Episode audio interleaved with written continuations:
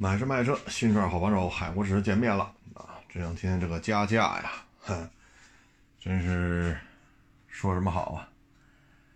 这么多年来，加价这事儿，它就是个解决不了的问题啊，解决不了。所以你说这么多部门是吧？这么多管这事儿的部门。就任凭他在这加价，啊，这么多年了，没有任何解决方案，我觉得这事儿挺悲哀的，啊，唉，说什么好呢？啊，嗯，现在，其实这种加价呀，由来已久，啊，买奥拓、买夏利，啊，这都加批条子嘛。九几年的时候，我记得当时把夏利从天津那总厂开到北京来，啊，一台车是给多少来着？给五十是给五百来着？好像五十吧。这是二十多年前，将近三十年前的事儿。你说这这也是挣钱的个路子啊？因为当时基础建设不像现在。啊，有高铁，有动车，有高速公路。那会儿路况真的比不了现在，啊，所以现在这个行为啊，哎，咱也 咱也不好说啊。这么多部门就解决不了这问题，啊，网上天天骂，现实生活中天天收，你说你有招吗？呵呵。希望吧，啊，希望能够有一个真正的一个行动啊，雷霆行动，把这些问题都给它砍掉，啊，其实这事儿很好解决，啊，消费者实际支付的购车款，啊，和您这个指导价之间有巨大的差额，少则几千，多则几十万，像之前那个还有上百万的加价。但是没见谁受到处罚呀，所以现在就有恃无恐呗，我想怎么办就怎么办，啊，所以这个现象呢，这不是一两个人拍一个视频，啊，全程录像买一个车，说这事儿就能解决的，任重而道远呀，简单的事情做起来并不简单的，啊，谁都知道这事儿应该怎么做，但是。呵呵这事儿你就摆不平啊，所以加价这个行为吧，可气可恨啊。嗯，那这最终这钱去哪儿了？其实这一查就知道啊。只不过现在呢，就是不查啊。这个问题也不是咱们所能解决的，看吧啊，希望能够得到遏制。但是我觉得最终还是可能市场的。自身的这种消费啊，可能会起到一定的作用。你比如汉兰达加价，2.0T 一五年上市之前，那汉兰达优惠好几万，一两万、两三万、三四万都这么卖，优惠幅度就这么大。但是到了 2.0T，也不知道怎么着了，就一下加价啊。然后去年下半年吧，基本上汉兰达甭管多大排量。都加不了了，然后到今年又开始关降，啊，所以最终市场的力量可能更强大一些吧。但是对于有些车型呢，蝎子拉屎独一份儿，他就这么干，你也没招。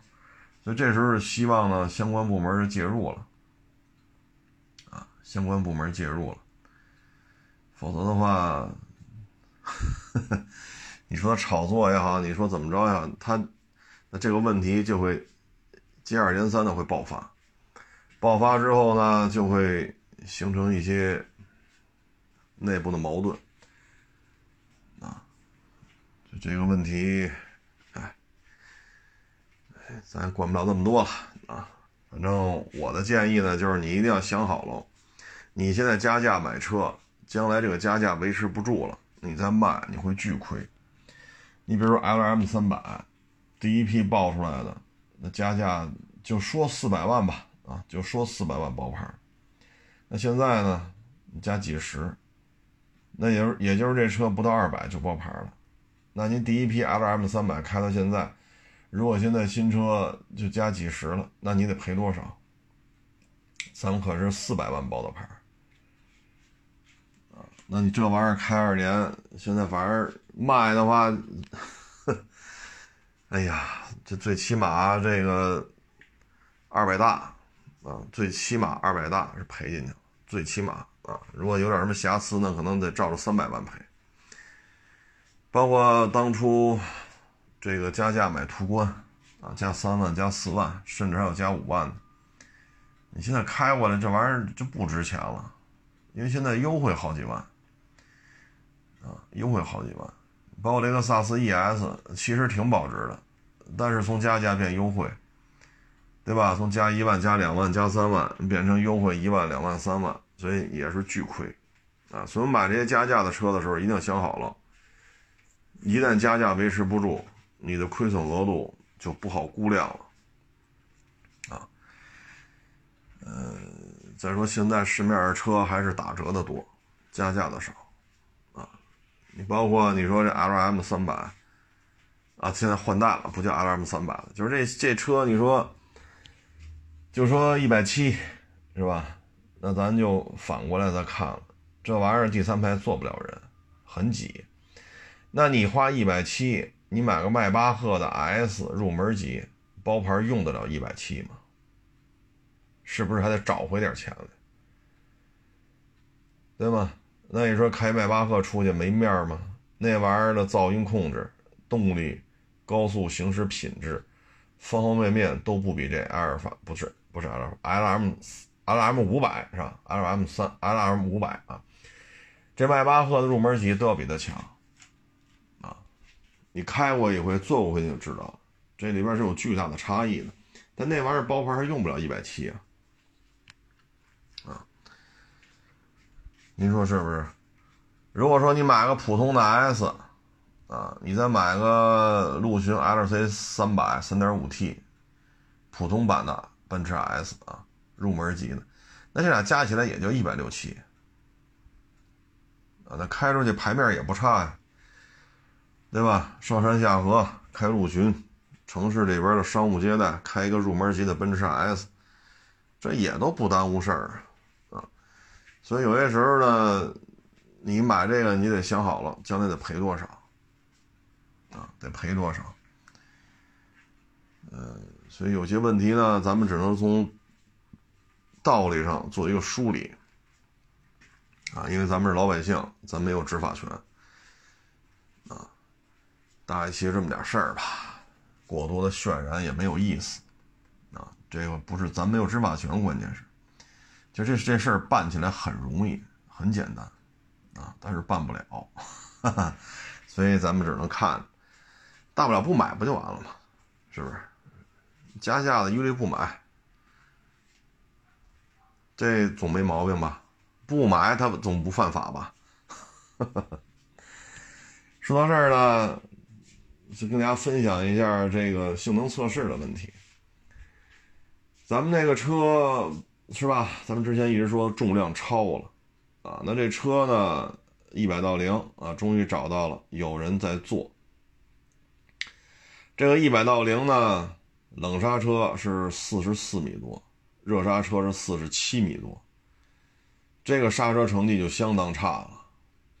四十七米多，要搁在十几年前。说我在这个跑道上做零一百到零，说这车冷刹车能干到将近四十五，热刹车将近四十八，这在十几年前都属于比较差的成绩。我也没想到二三年了，这个玩意儿成绩还是这么差。那会儿性能彪悍的车，零到一百一百到零啊，咱不说加速，就说减速吧，一百到零大致能做到三十八、三十九。啊，就是一百到零的刹车，极个别能做到三十八米以内，但是现在呢，能做到三十七八甚至三十六米的车已经很多了，因为刹车盘、刹车片、刹车卡钳，啊，分泵、总泵这个技术迭代更新的非常快，所以现在有些超跑，我说是烧油的，不是烧电的，他们一百到零已经做到三十七米以内了，甚至更短。当然，这些价格都不菲啊。但是我个人的认知就是十几年前做性能测试的时候，我认为这车冷刹车、热刹车四十米就可以了，不要再长了。说四十二三，我觉得都是很一般的成绩。但是我没想到，到了二零二三年，这玩意儿能干到四十七米多，这样的成绩，恕我直言没有想到啊。那这车呢，就是咱们之前说的那个，是吧？呃，轴距差不多，比人重了四百公斤，轮胎比人家窄，刹车盘片全都降级使用，省钱呢，对吧？轮胎、刹车盘片全降级使用，省钱呢。那你一看这个一百到零，成绩差这么多，啊，而对标的这些烧油的，啊，卖个六七十万、五六十万，他们的刹车基本都在四十米或者四十米以里，三十九米。这个刹车成绩是相当的差，啊，四十七米多，啊，这还不是最大个儿那个，这最大个儿那个，呵呵，那指不定怎么着呢。所以呢，我们对于这些车的安全性能，是不是不重视？你包括我看这些车做穿装，还没有追求极致呢。什么叫极致？就是装间速度完全由车手来控制，不停的去加油、加油、加油。直到车撞了桩桶或者车失控，这个是这个状态之前，那个速度就是这台车的测试极限。但是现在呢，我看了一下恒定速度，大家速度一样，看同样速度情况下车身状态。这个车重了这么多之后，整个车屁股明显的就是跟不上，啊，车尾的外摆。车尾的迟滞，迟滞之后的外摆，这给人感觉很难把车尾拽回来，所以你会发现，车身摆动的幅度相当大，悬挂的行程压到头了，而且呢撞桩桶，桩桶被撞倒了，所以呢通过这我们能看出来，这个车的操控性、动态行驶品质，应该说及格都够呛啊。二零二三年还有这么个 SUV，说一百到零，热刹车干到四十七多，冷刹车干到四十四多，这在十年前，我们的认知就认为这成绩就很差，但是没想到十年过去了，这个成绩如此之差，如此之差，就这个还什么家人般的呵护。是吧？为了孩子，我我才买的这个车；为了家，我才买的这个车。哎呀，这是带着一家人开这车是作去是吗？这个刹车距离真是太太长了，这在我们十几年前的时候，我们觉得都是接受不了的。啊，你说四十一二、四十二三，我们觉得这车刹车性能就相当一般了。但是没想到啊，十几年过去了。这车要真能做到四十二三，那对于这个车来讲都是奇迹了。所以呢，你看这种东西，那我就没看哪个所谓的大 KOL 去怎么怎么着的，销声匿迹，无人转播，啊，转发、点赞、评论没有。相反呢，我看底下一些小号啊，就是。几万一二十万啊，就这个粉丝量了，拼了命去洗啊！这轮胎怎么怎么着，场地怎么怎么着，你这么做怎么怎么着，甚至于有的直接就说了，说你们这 MCN 管不管呀？啊，你们这个 KOL 这样输出内容的话，你们不怕后果吗？你说这话说的，我操！哎，也不容易啊！做完这个测试没有被，是吧？五百万。嗯，这这已经是相当不容易了，所以在中国的汽车的这个车评圈啊，像这种，嗨，有些话咱也不能直说啊，就是你的车比人家重，你的轮胎比别人窄，你的盘片卡钳都是降级使用的，省钱呢啊，然后天天吹这车怎么给家人怎么怎么呵护，你这不是矛盾吗？啊？你说这是不是矛盾？唉，所以这事儿吧，就是做个分享吧，啊，做个分享。还有人敢测这个，也真是不容易。其实测这个人呢，也认识，十几年前就认识，啊，测试场上也都见过，只不过这就是十多年不见了，啊，唉，不容易，啊，不容易。你像最近，啊，咱就说这个坏声音，啊，这里边的内幕越爆越多。啊，赚一下五十万，你赚五十万，强迫你赚一百万，啊，就这里边乱七八糟事儿啊，真是，啊，包括各种利益输送，啊，包括怎么恶心这个，怎么恶心那个，恶意剪辑，啊，嗨，这种事情太多了，所以之前咱们就说嘛，普通人家的孩子。别干这个。差不多二十年前吧，当时公司那前台小姑娘，就是长得很好看，长得好看，身材也好，张嘴一唱歌，哎呦喂，谁也不敢唱了。全国当时 CCTV 搞了一个中国青中国青年歌手大奖赛吧，好像是这个名字。这小姑娘拿了是第二名是第三名啊，具体我记不住了啊。后来就说你干嘛不唱歌去？您这身材相貌对吧？一张嘴，好家伙，这这您要说唱歌，没人敢接了。那谁唱都是露怯啊，因为您在这一张嘴，您您这就是标杆啊。这二十年前人就说了嘛，唱一个歌你得做成 MV，做 MV 的费用就得二十万，这还得说你得找。当然你自己会会写会谱曲子会写作词那最最好。如果你没有这两下子，你还找那些作词的谱曲的，这费用都不算。就是这歌拿来了，授权给你唱，这授权之前的费用咱不说啊，就拍这 MV 二十万，这就二十年前的价格。那你说拍完之后你就行吗？不行。那你这 MV 怎么你就能上 CCTV 呢？你这 MV 怎么能上 BTV 呢？你这 MV 怎么北上广深呢？是吧？啊，成都啊，杭州啊，武汉呀，西安呀，对吧？像这些一线、二线这些这些电视台怎么就播你的 MV 呢？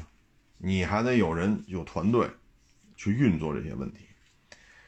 当时呢，二十年前这种这种搞音乐的传播，其实就是两种方式，媒体传播方式啊，就两种。一个就是电视台，一个就是电台，啊，因为你说零几年、零四、零五、零三那会儿，QQ 不也就是刚刚走向成熟，还没微博呢，也没有微信，短视频平台就更甭想了。那会儿上网速度五十五十几 K，啊，五十几 K。我记得零一年吧，零零年上网就是五十几 K，啊，所以你说，对吧？你的传播方式，媒体的传播方式就是电视台和电台。那好，电视台凭什么播你这首 MV？对吧？你要求出名，那好，除了中央台之外，你还得去运作北上广深、成都、重庆、南京、杭州，对吧？西安、郑州、武汉，就这些大城市，你都得去运作。这个怎么算钱呢？还有一个电台，啊，像那会儿二十年前的那些音乐台，到什么程度啊？主持人说你这歌要打榜，那边不都搞这音乐打榜吗？怎么能让你这车能让你这歌上榜？然后前十名还分上半区、下半区。别的不说了啊，就是主持人请一帮朋友在这吃饭，吃完饭了给你打电话。你来吧，来了一看人快吃完了，别废话，前台结账，你都不用问，不用问。二十年前一结账，就这几个人吃了一晚上，五千、八千、一万。二十年前什么生活水平？你放到今儿说咱五六个人吃一顿吃一万，那也相当相当昂贵的这一顿饭。你说咱五六个人花个七八百、上千，我觉得都能接受。就放在二零二三年这生活水平，哭嚓来一万，那这饭吃的也是够贵的。二十年前人就这么吃，你咋整？二十年前人就这么吃，没招吧？哎，结账去吧。然后这些城市的电台，你得跟人家那个主持人啊，咱们叫 DJ 啊，你得跟人家搞好关系。各个电台的音乐音乐台、音乐频道打榜。你都得去这么运作，要不然怎么你这个歌能上前十名？你想做到上半区还是下半区，这都是钱。所以你普通人家的老百姓，你说二十年前你能掏出多少钱来？就我说这点事儿，您说吧，二三百万够吗？二三百万够不够？当然了，你说挣钱那肯定也挣啊。我也是跟这些恨不得比我岁数都大的这些歌星啊，也聊过，也聊过，人家在那会儿一年就能挣几千万，所以一旦捧出来，你这点投资算个屁！说花三百万、五百万把这个歌手捧出来，那这一年几千万，就是零几年啊，奥运会之前的时候，我也跟他们聊过，很挣钱，很挣钱。买房一个单元，一个单元，你这这这房六层，一层几户？两户，行了，这个单元我都要了，多少钱吧？就这么买，啊，那大塔楼，啊，这三三居室有吗？有，啊，行，这个来十套。就这么买，那零几年北京房价才多少？他一年挣几千万，但是作为老百姓来讲，你拿得出这几百万的启动资金吗？再有了，你拿出来了，这么多电台，这么多电视台，你有这人脉吗？你不要仅看这二十万 MV，说那砸锅卖铁、卖腰子卖肾，能凑出来，让咱家孩子得得出名，你拍完 MV 管个屁用啊！首先。MV 拍之前有一首特别好的歌，这歌上哪儿买去？你得花钱呐，你得花钱呐，你不花钱，那哪能弄来这好歌？好，弄来好歌了，这是一笔钱。那拿着这钱了，再去找好的导演给你拍 MV，这起步二十万，你还别找大导演，大导演还不够。好，这就几十万进去了。然后，各个台得播你的歌，各个电台得播你的歌。你不弄个一两年，霍楞霍楞出不来，那这一两年就得花多少？所以说很难啊！有些时候我们去看贾玲和那个关晓彤，说这俩人同时在《王牌对王牌》的舞台上，一个四十二三，一个二十六七，俩人挣的钱咱说不好谁高谁低，一个都是女的，一个四十二三了，一个二十六七了，就说挣的钱一样。为什么差这么多？岁数差这么多？你考虑过这里面的差异性？为什么？所以普通人家的孩子呢，少干，少干这个，演艺圈根本就干不了。哎，你别说零三年、零四年需要三百万、四百万的资金。你放到今儿，谁能拿出四五百万干这个事？你像有些歌星当时还不错啊，说没没有什么这个这个就没进去吧啊，比如说吸毒什么这那，没有这些，一直活到今儿，活到今儿了，这也五十多了，五十多了，唱歌已经没你的地儿了啊，因为时代变了。那好。那之前啊，可能挣了几千万、上亿，啊，赶上北京房价也便宜，可能望京来十套，啊，回龙观来十套，天通苑来十套，啊，四合院再来一个。那你可能不愁吃喝，但是还想干点事儿啊，不能天天就收租子了。有的就转到幕后，啊，有的就转做演员了，啊，所以这个行业，所以你看最近这坏声音，你就能看出来，你普通人能唱出来吗？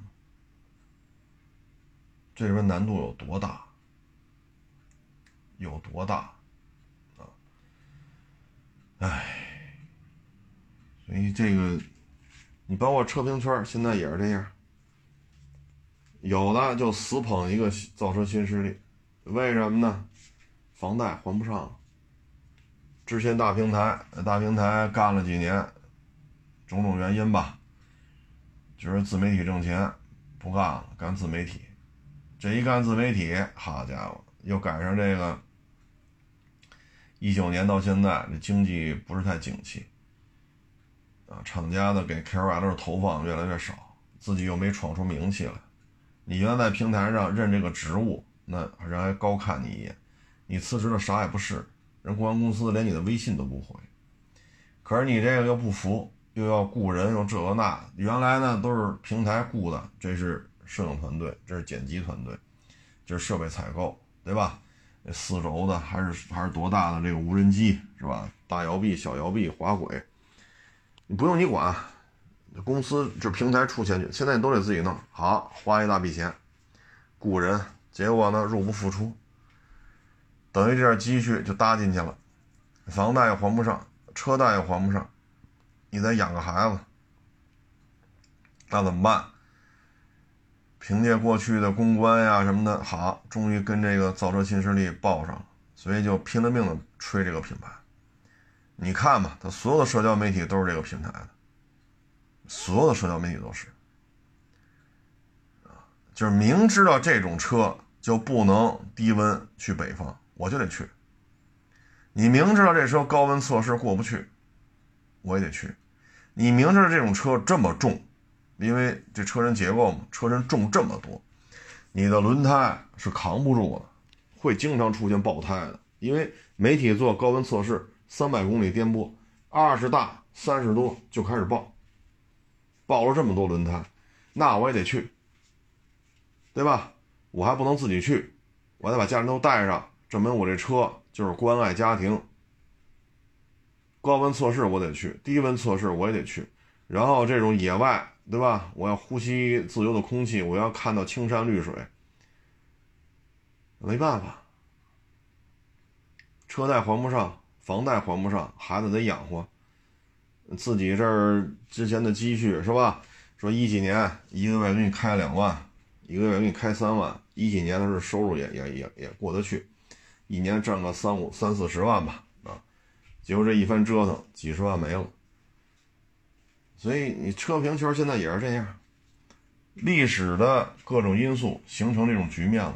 第一梯队就是他，第一梯队就是这些人。人一个片子就是一百多万，人家微博上说九张图片，人家原创给你写点字儿，这就是六位数。转发点赞多少钱都是明码标价的，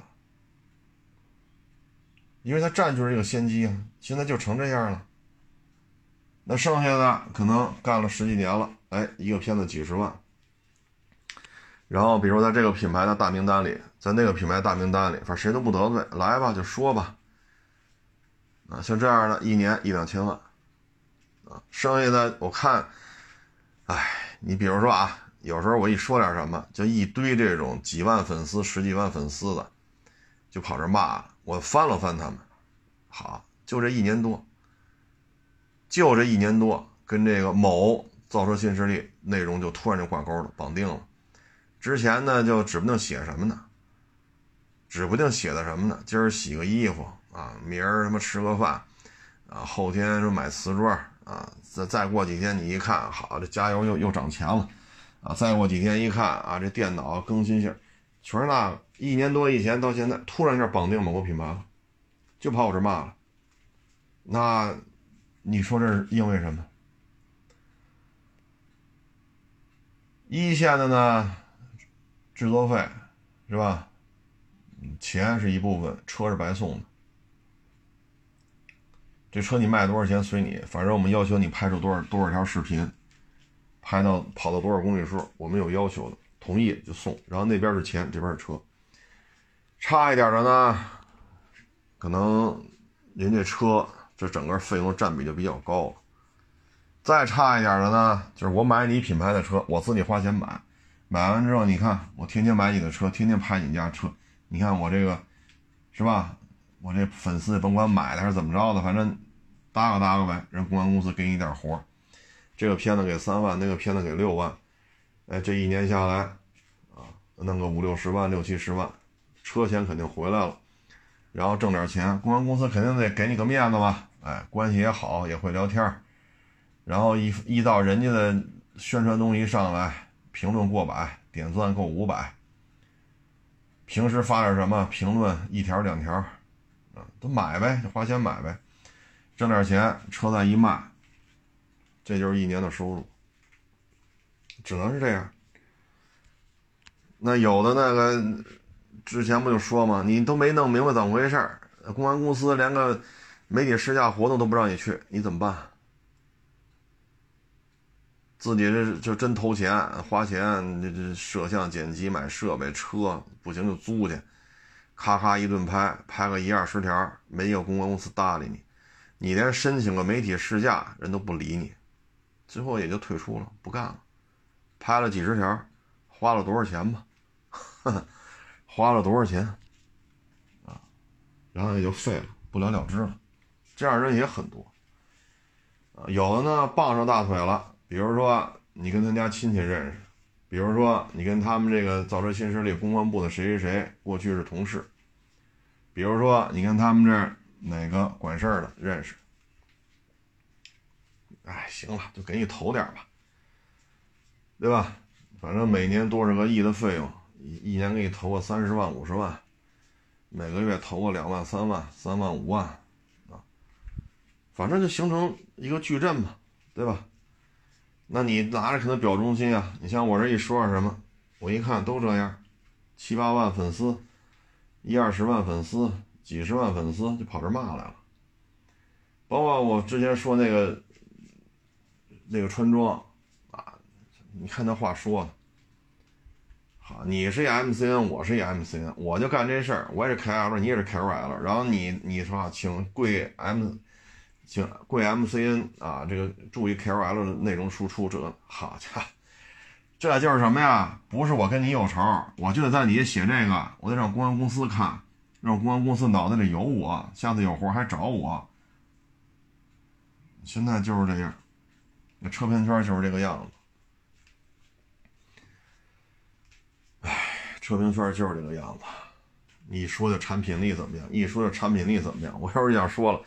这你妈产品力是好是坏？二手车市场才是他妈的真正的战场。你这车在二手车市场上狗屁不值，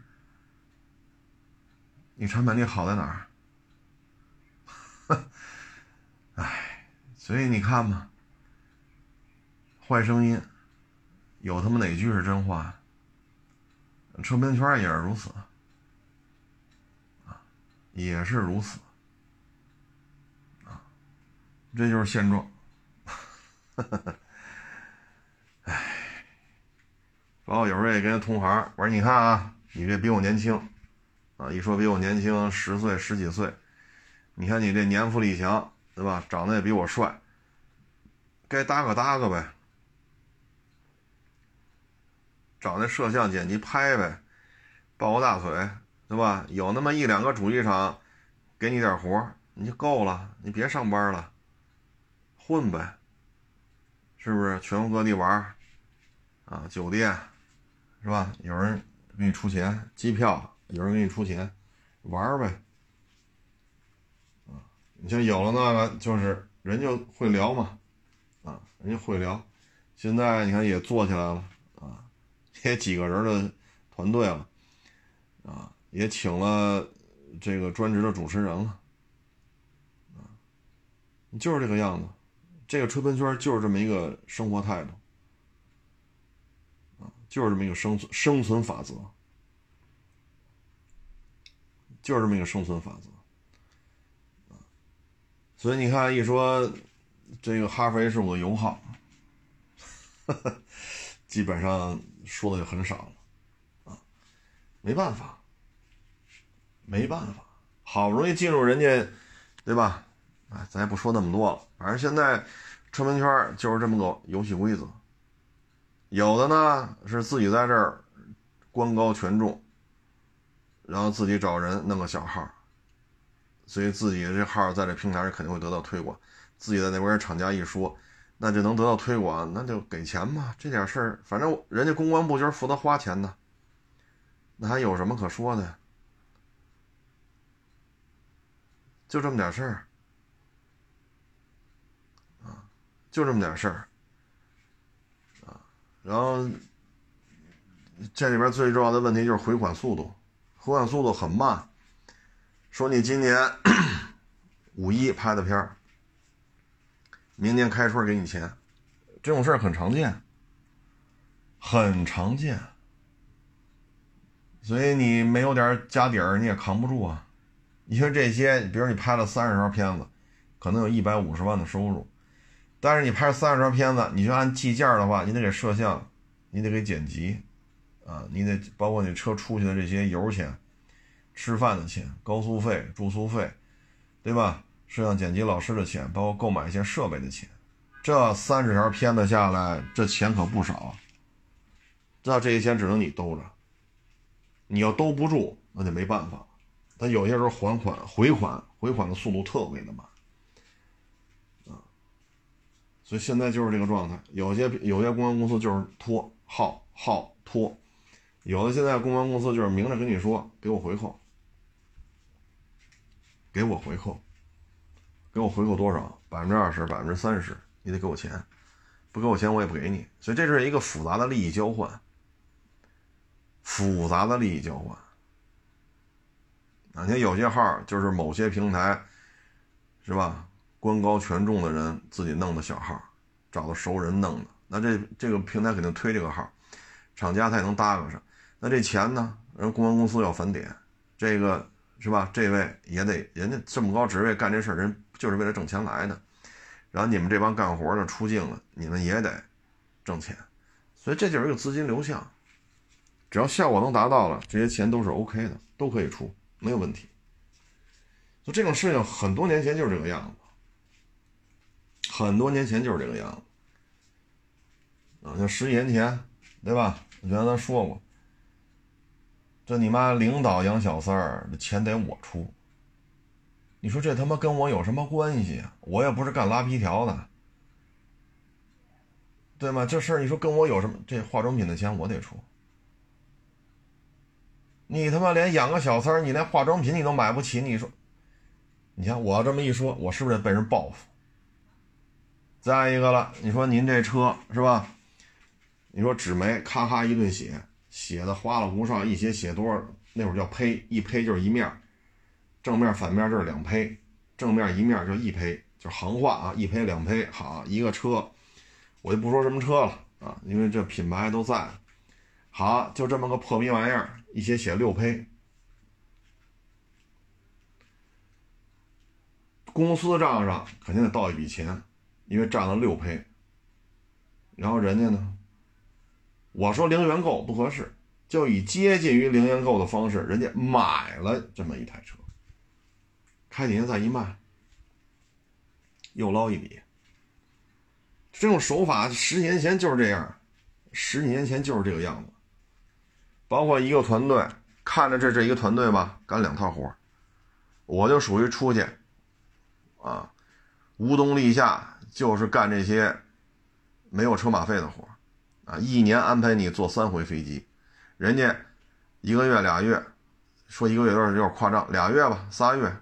国航金卡，你可以查查去，国航金卡要飞出来，得飞多少次？好，这些这些没有车马费，就就就这全在北京拍来拍去的，全是我的。人家一个团队两个活对吧？这边啊，什么婚庆，啊，什么超市开业，什么酒厂的宣传片你说这汽车媒体跟他妈的干婚庆有关系吗？跟他妈超市啊、什么饭店开业有关系吗？全干着，人家那都是嫡系，人家捞这笔钱，我们只能干这个，苦哈哈的。关系好的能送礼的，国行金卡，年年是。每年因为积分够了，每年弄几张免费机票，再带着家里人免费坐机票嘛，这玩那玩。这十几年前就是这个样子，对吧？因为我不出这钱，我也不给你送礼，我他妈凭什么给你送礼？那人家一年出差四五十趟，一次就说给五百车马费吧，四五十趟得多少钱？您说得给多少钱？十几年前啊，这可是，您拿计算器乘，四十四乘以五百，一年多少钱？我一年坐飞机三回，呃，其中我忘了是一回还是两回还没有钱。你不是不服吗？我他妈整的就是你，在媒体里你敢不听话？我他妈整的就是你，你个傻逼，我弄死你！不服你你滚蛋！媒体的领导就是这么说话，现在还在这混呢。就现在了，到了二三年了，还各大平台说呢，海沃士车就是一傻逼，人品极次，绝不能给他露出，绝对给他封杀了，不能给他流量。二三年了，这些老领导还这么干呢。我也不知道是我包养小三了，还是领导您包养小三了。我也不知道是您一套团队干两个活，还是。我一套团队干两个活，我也不知道是您招了一帮沾亲带故的，还是我招来的。我没有招聘员工的权利，我想招都招不来。所以这个，你看坏生意是这个样子，车评圈也是这个样子，也是这个样子。你比如说去外拍，去别的城市外拍，没有钱。你去吧，就是管你的吃住，管你的机票，去吧，没有钱，好，喝的酩酊大醉，彻夜不归，因为我是负责的嘛，这他妈了晚上少一人啊，打电话打不通，问谁谁也不知道干嘛去了，他把所有的相机里的存储卡都拿走了，我们没法导素材，没法往北京回传当天拍摄的素材，而这个活是有时限的。片子必须几点几分上线，所有的卡他都拿走了，我们他妈拍的素材呢？没有，白干。第二天了，怎么拍？所有的相机没有卡，你说怎么拍？最后没办法了，我要到处去找人借人家一张卡，先拍着。到了九点不十点了，人迈着猫步来了，一问酒吧里喝一顿，酒店里喝一顿，饭馆里喝一顿，到底昨天睡哪儿不知道。这才把这卡找着，最后你知道怎么处理的吗？我有责任，我人品不行。还有新来小孩没驾照，非要开车，我没同意。我说你就别开了，没驾照你还开个啥呀？后来开到人家那个，哎，我也不能说哪，我就开到那儿去了。开到那儿之后，人家车不在那儿呢，我说咱先吃饭吧，我就去人家食堂吃饭了。他找别人要这车的钥匙，因为我我就去食堂吃饭嘛，都说好了吃饭，吃完饭咱再拍。好，把这车开走了。过一会儿打电话，您您这干嘛呢？我说食堂呢，咱不是吃饭吗？您不来吃了？哎呦，您来一趟吧，那车开树上去了。我操！我说谁开的？就那个没驾照的。最后都赖我。那您作为单位主管领导，您什么责任都没有。这些人都是你招来的，出了事儿都赖我。然后现在二三年了，还满世界说呢，海沃士车是一大傻逼，人品极次。你想想，什么事儿都往我身上推呀！我操，什么事儿都往我身上推。这些酒腻子是谁招来的？一个汽车媒体圈天天抱着酒瓶子，天天喝，这人是谁招来的？拍个漂移，我去拍，我去开，一次就过，拍完完了，人家要收拾这那，行，咱就转场吧，就走吧。好家伙，人家拍这一拍，这车就冲出去了，最后也赖我。这些人是谁招来的？人家这样还能步步高升，这他妈是我造成的吗？媒体圈也是如此，也是如此。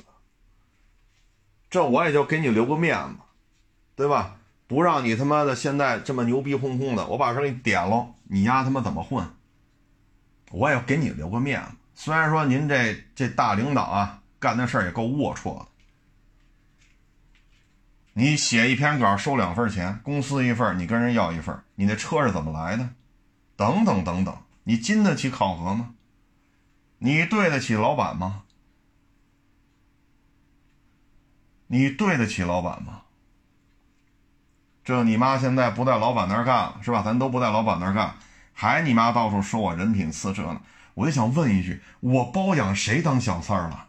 你甭管公的母了，我他妈包养谁了？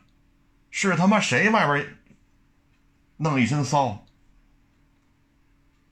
是他妈谁一个团队两套活是他妈谁公司账上一笔钱，你卡了一笔钱，车他妈又白来，也不能白来，花钱买的。你确定花钱了啊？至于说花了几百，花了几千，还是花了一两万，这咱就不知道了。你说就这就就就他妈这点事儿，我操的嘞！哎。说什么好啊？你让我说什么好？你看，车评圈就是这个样子，包括像疫情前吧，是吧？平台都要签 K O K O L，包括这二年签的少，然后你的产品有排他性，这你的视你的你的视频作品有排他性，这个那，你看临签约前，人家可能就剩这一个名额了，签你还是签我？我就得给你爆料，我就得给你搞臭了，不给你搞臭了不行。为什么？人那儿是吧？八位数的单子，我不上能行吗？我我我跟钱有仇吗？那就弄吧，花钱买买你的黑料，给你爆了，给你搞臭了。你看人欠我了，这个圈子也是如此，也是如此。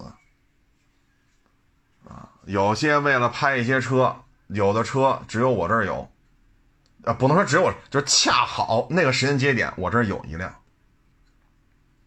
一分钱不出，趁我不在店里边就过来弄这车，一张嘴我什么什么平台的，我来拍车，伙计一听，哟，没听老板说呀，给我打电话，我说没听说呀，人平台找我都是。对吧？都是都问呢，您那哪天那个车我们能拍拍？这人他提前跟我打着，我说我没听说呀，哪个平台啊？没听说这平台有人找我呀。好，就在我这店里边啊，骂骂咧咧，这个那个的。我操！我说谁这么牛逼啊？就要抢我这车，动手推我这伙计。我说这什么意思啊？这个说这车他买了，我说不能够吧？谁给我赚钱了？我操！我卖一车，我我我我我我没说白送啊！哎呦，我操，这劲儿大了，闹！我说这什么情况？这是？好，这也是现在一个大网红，这个那个那个这个，跟我这伙计这儿他妈没大没小的，我说弄丫的，这不抢车吗？然后弄。摄像头全拍了，让他弄出了门报警。我说算了，算了啊。年轻，三十来岁，北京地面上这个那个，跟他说清楚，我没有收到钱，谁也没给我转过钱，这车他妈还是我的。没给钱，不许把车开走，给你留个面子，别再闹了啊。你要说你给我转钱了，拿出转款记录来。我不管你给谁转了，你给我转过吗？这就没完了！我操的嘞！我说你真他妈行！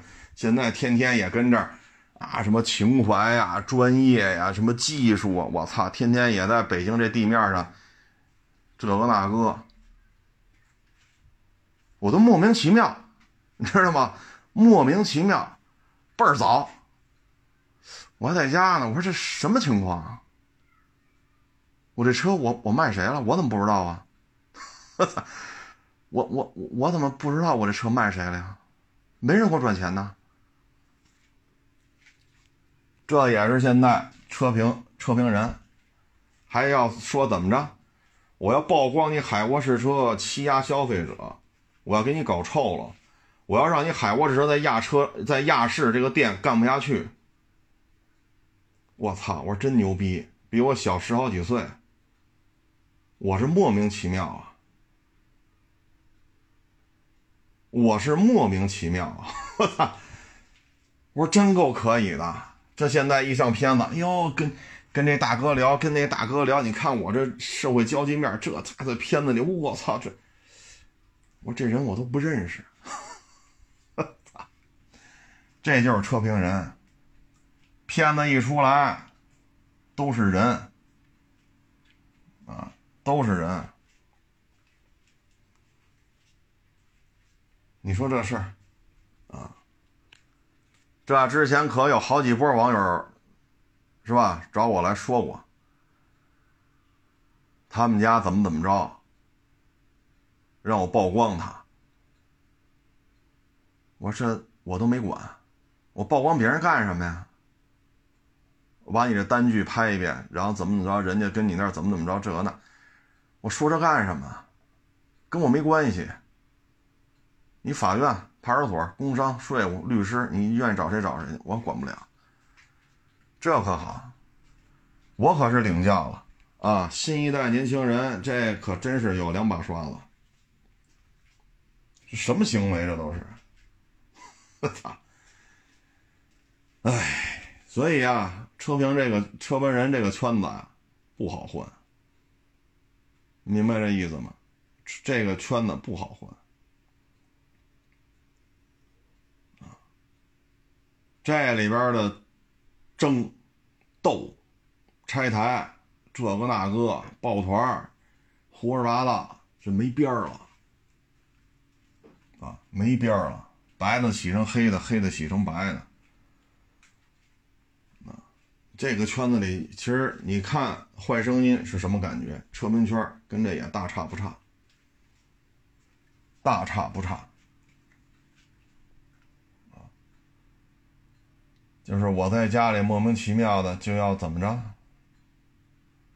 让我海沃士车在亚市混不下去，让我这店关门闭闭店，啊，这个那曝光我什么欺压这欺负，我操！我说这这个行为属于一分钱不交就把车弄走啊，这个行为是你，就是我不能要你钱让你把车开走，我就叫。配合 KOL，有点意思啊，有点意思。所以这个圈子就是这样啊，有的呢天天说讲历史，讲这讲那个，你真一聊这些车，这也说不清楚，那也说不清楚。人生最大的优点就是吃啊喝啊，天天交际花，这这也她是个女的，就是个。名交际名媛，啊，说交际花，男的不合适啊，男的说交际花，天天就是吃喝吃喝吃喝，啊，恨不得北京地面各行各业有名的都得吃一顿，都得喝一顿，这也是车评圈里的，啊，现在你说拿钱不丢人是吧？那您踏踏实实，你把车整明白了。哪怕车说明白了，那忙不过来，应酬太多。你家里他们家最干净的应该就是厨房，因为都不怎么开火。这就是车评圈，这就是现状啊，这就是现状。我纳了闷了，一分钱没拿着就把我车弄走，不给叫让我在亚市滚蛋，要让我闭店。然后打着其他平台的 title 出来，这个那个，你这吓唬谁呢？这是？我看了看，我说这平台这些人没有一个找我呀。人家上我这拍片来，或者上我这卖车来，或者找我聊聊，人都提前说呀，哪天有空吗？啊，或者哪个车我们能拍拍吗？或者哪天您有空我们上您那儿坐坐去，人都提前说呀。最后你也不是这平台的呀。我要是把你说这些话放给这平台的领导听，这平台爱爱听吗？打着这平台的旗号跑二手车市场里边一分钱不掏，要把人要把人车弄走。人家平台的领导知道你在外边这言行吗？